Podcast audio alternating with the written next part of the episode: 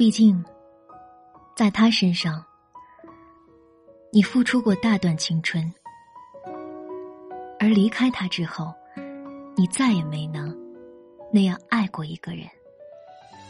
你变得对谁都是三分钟热度，你也不知道，你曾经那么喜欢他，到底是喜欢他，还是喜欢那个喜欢着他的那个自己？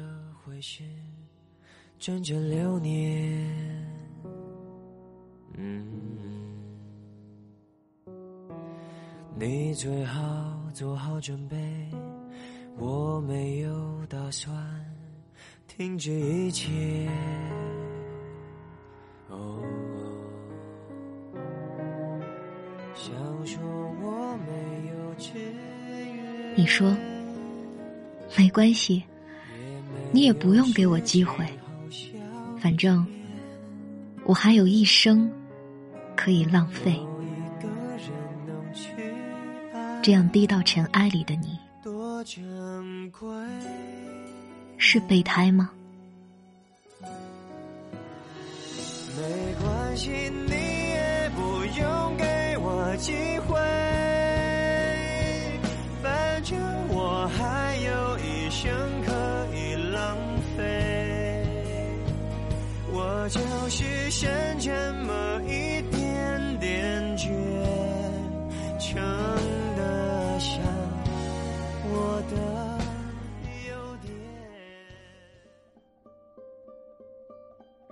这里是由喜马拉雅为你独家播出的《长相守》，我是小光，春晓的晓，阳光的光，希望能带给你春日早晨阳光一般的温暖力量。今天的节目，我们来听陆满川的《为何有的人总是容易沦为别人的备胎》。他的微博 ID 也是陆满川，梅花鹿的鹿，美满的满，山河大川的川。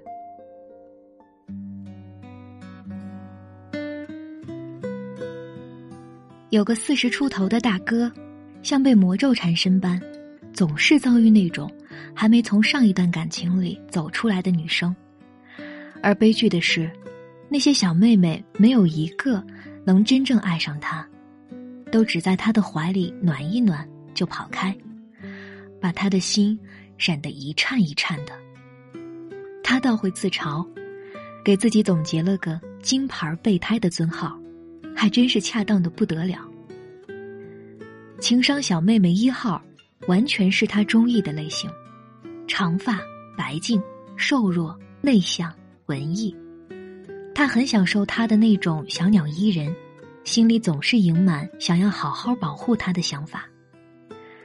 事实上，他们进展的也的确顺利，在大哥锲而不舍的温柔攻势下，他们很快就一起去看了电影。很快就牵了手，很快就接了吻，很快就上了床。大哥以为自己终于收获了一份甜蜜的恋情，之前单身了那么久也算值了。可就在大哥心里暗暗感激时，一号小妹妹却给了他当头一棒。他竟然在跟他最亲密的时候叫喊出了一个名字，而那三个字一听就是个男生的名字。其小妹妹当场痛哭不止。是的，大哥傻眼了，整个人都僵住了，然后觉得心口很痛，就像被钝击了一下，几乎都不需要再开口问什么。聪慧的他一下子就都明白了，但他没有发作，至少也没有表现出很受伤或者悲愤的情绪来。反而温柔的搂着哭到颤抖的小妹妹，不停的轻声安慰：“唉，你来评评理，这样的男人如果不吸引、不遭遇情伤，小妹妹们还有天理可言吗？”大哥的烂桃花之旅由此启程，后来又接连遭遇了情伤小妹妹二号、情伤小妹妹三号，等等等等，期间。大哥努力的为他们疗伤，是那种自己强忍着难过，反而为别人尽心尽力的程度。但小妹妹们还是一个个欢快的跑回自己的沼泽里去，只留给他一大堆“你是好人，谢谢你的努力，可我还是忘不了他。我觉得继续下去会更加对不起你”之类的话。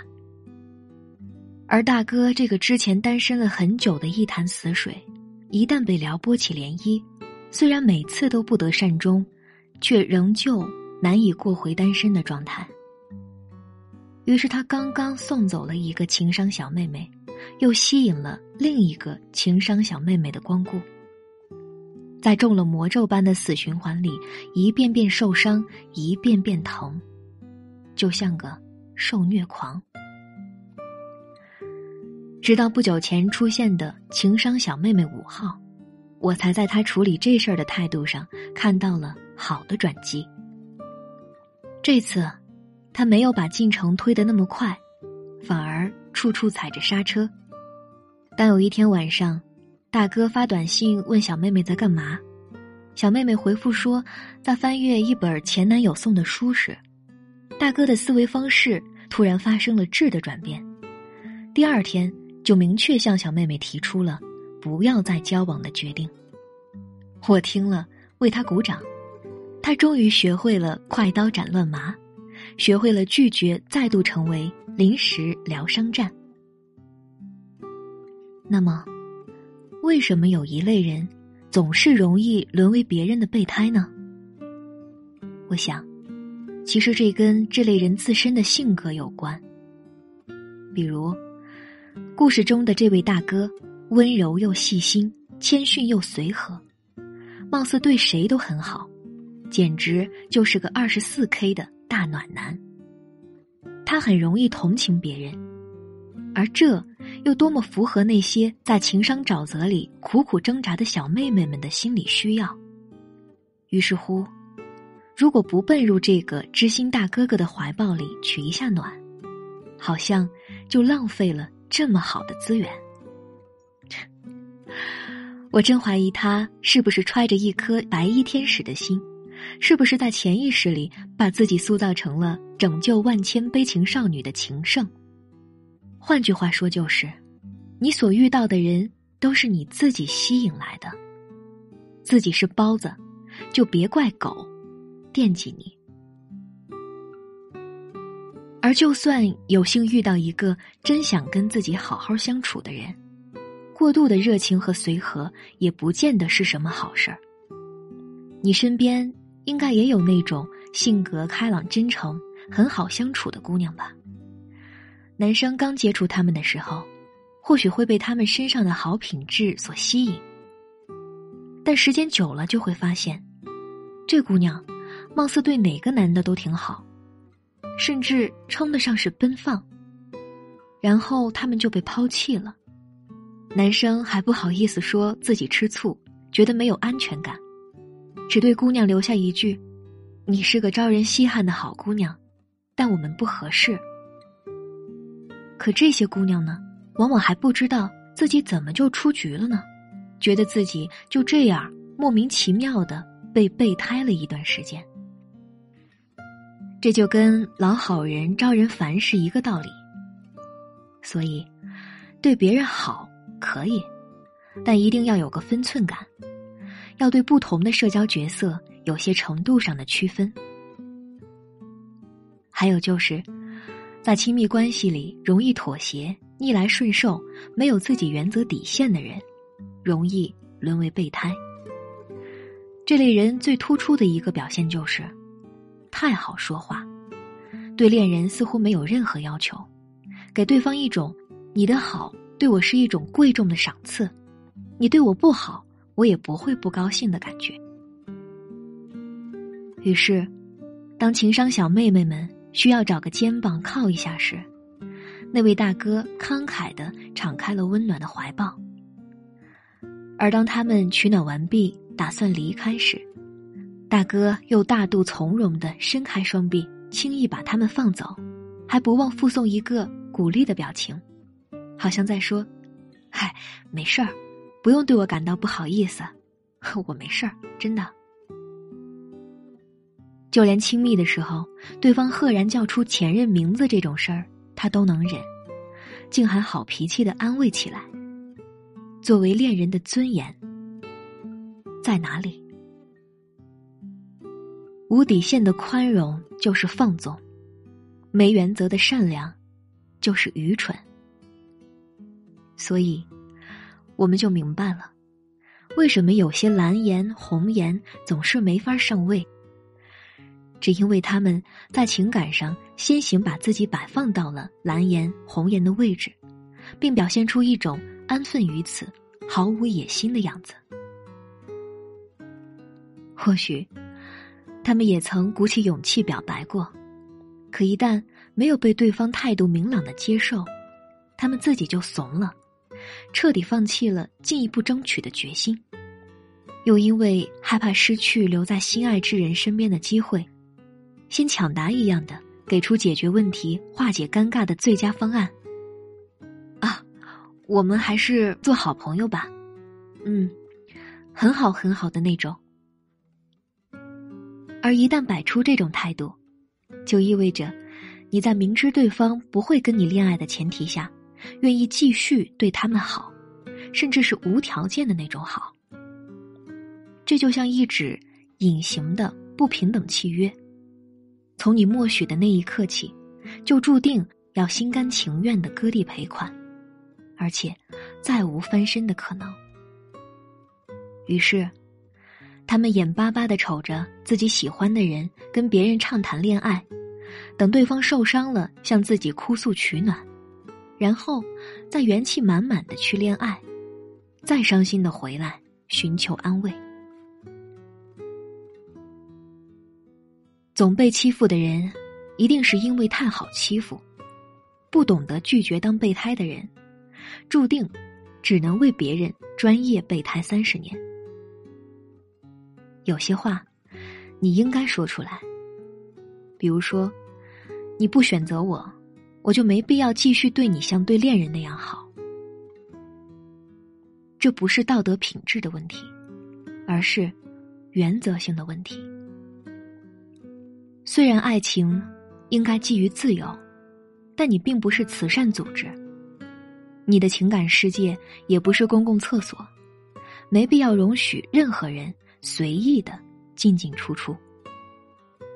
如果你一直没有勇气或者不好意思拒绝一些东西，那就永远都不可能得到你真正想要的东西。当然。在备胎中，还有一种情况，就是自己在喜欢的人身上投入了过多感情，对关系的发展走向缺乏客观理智的评估，以为自己早晚有一天能感动对方，甚至即便知道对方绝无接受自己的可能，仍不甘于丢弃自己付出的那些，死活不愿放手。对于这种没事儿找虐的人，我只想说。也真是活该呢。路都是自己选的，S.M. 在我眼里也算是一种值得尊重的个人喜好。但如果决定犯贱，就请心无旁骛的享受犯贱。记住，别喊疼哦。如果不是想犯贱，只是想趁年轻玩把情怀，那地球上。两条腿直立行走的高级灵长类动物这么多，我们换个人，好不好？除了以上几种天然型备胎，还有两类种子型选手，也极其容易在交往中缓缓滑向备胎的位置。一种是自身条件问题，可能外表太平凡，或者没有什么特别吸引人的地方。总之是在很多方面上都跟爱慕者有着较为明显的差距，因为综合素质不高，所以始终达不到转正的标准，只好就那么一直背着。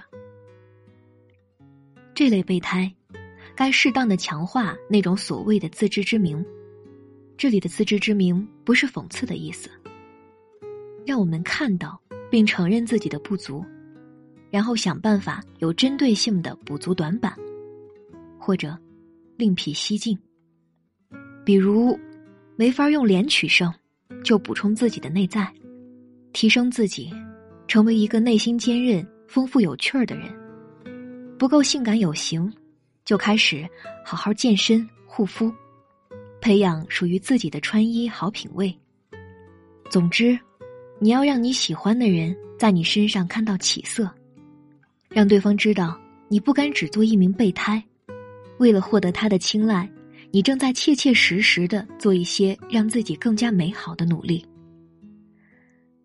这无关谁在取悦谁，而是只有当你成为更好的人，你才能获得更多机会，即便这机会最终可能来自他人。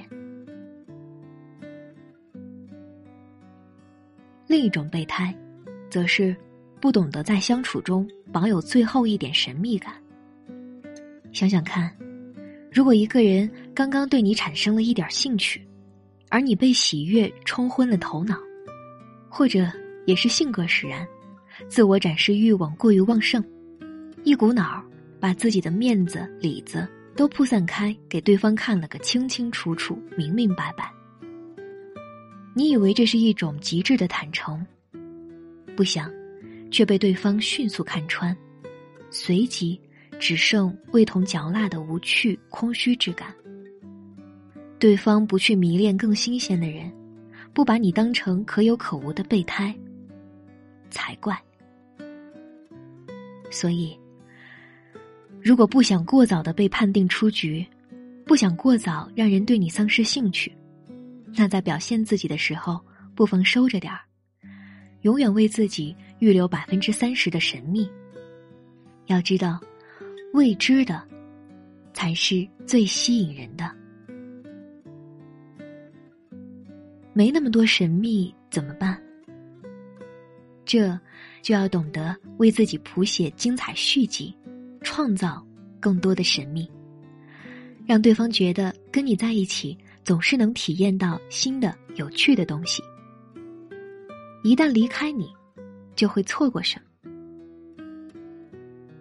总之。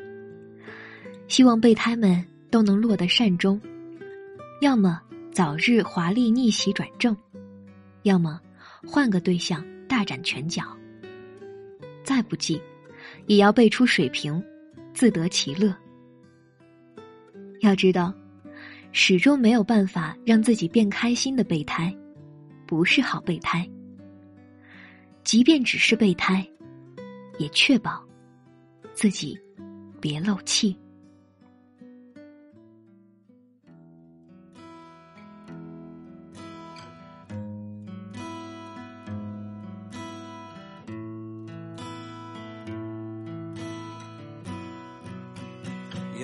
수 밤바다 이 조명에 담긴 아름다운 얘기가 있어 내게 들려주고파 전화를 걸어 뭐 하고 있냐고 나는 지금 여수 밤바다 여수 밤바다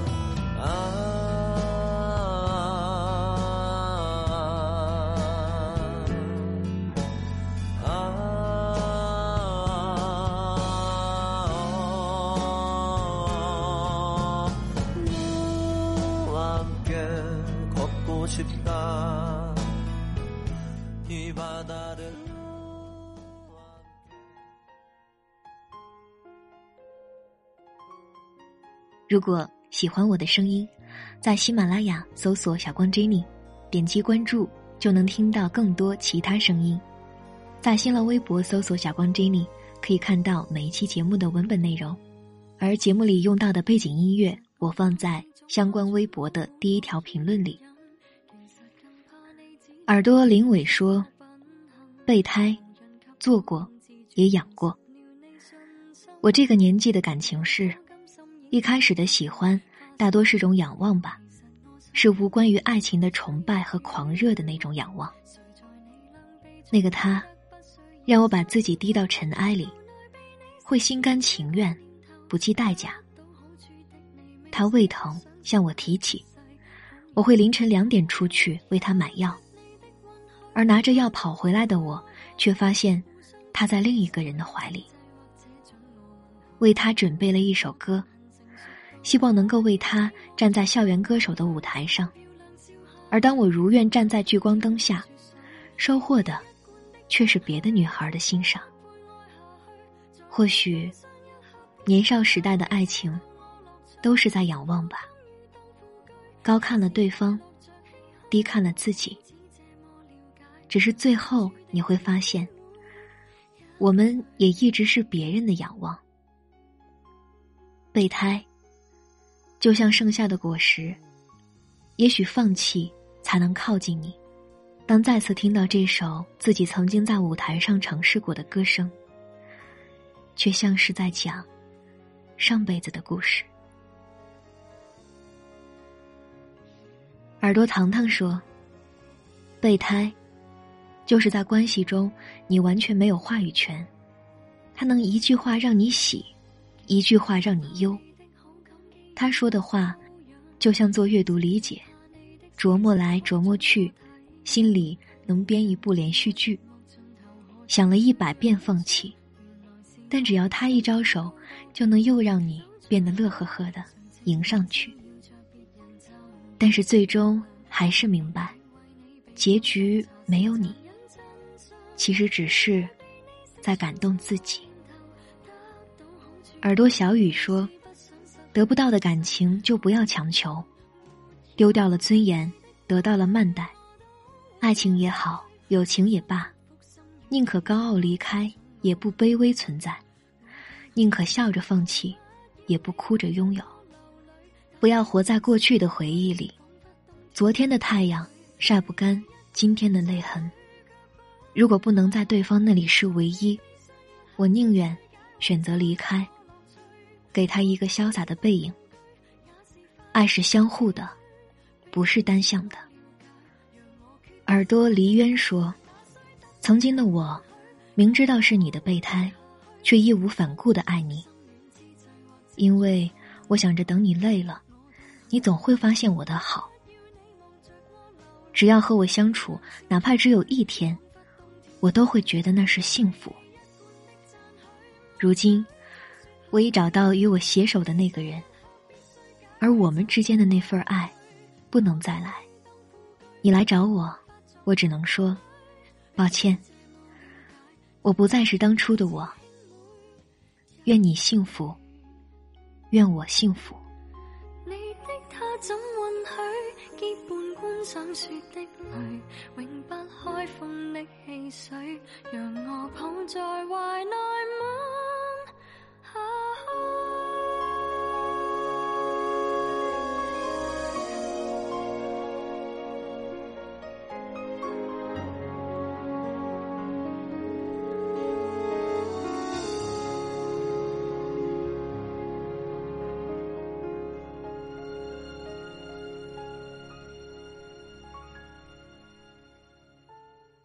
无论故事情节曲折还是平淡，我们最终希望看到的，都是美好团圆的结局。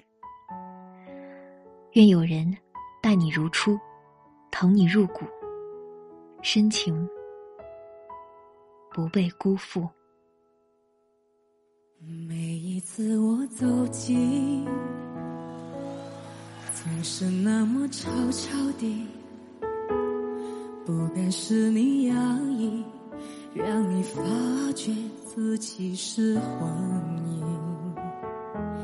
每一次我还你，总是那么细细的，不让寂寞听到，嘲笑我用温柔的声